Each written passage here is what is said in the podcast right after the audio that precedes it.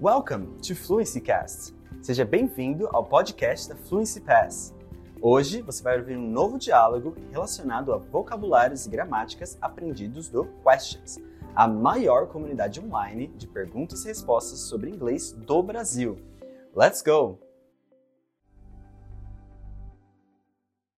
Dialogue about creativity.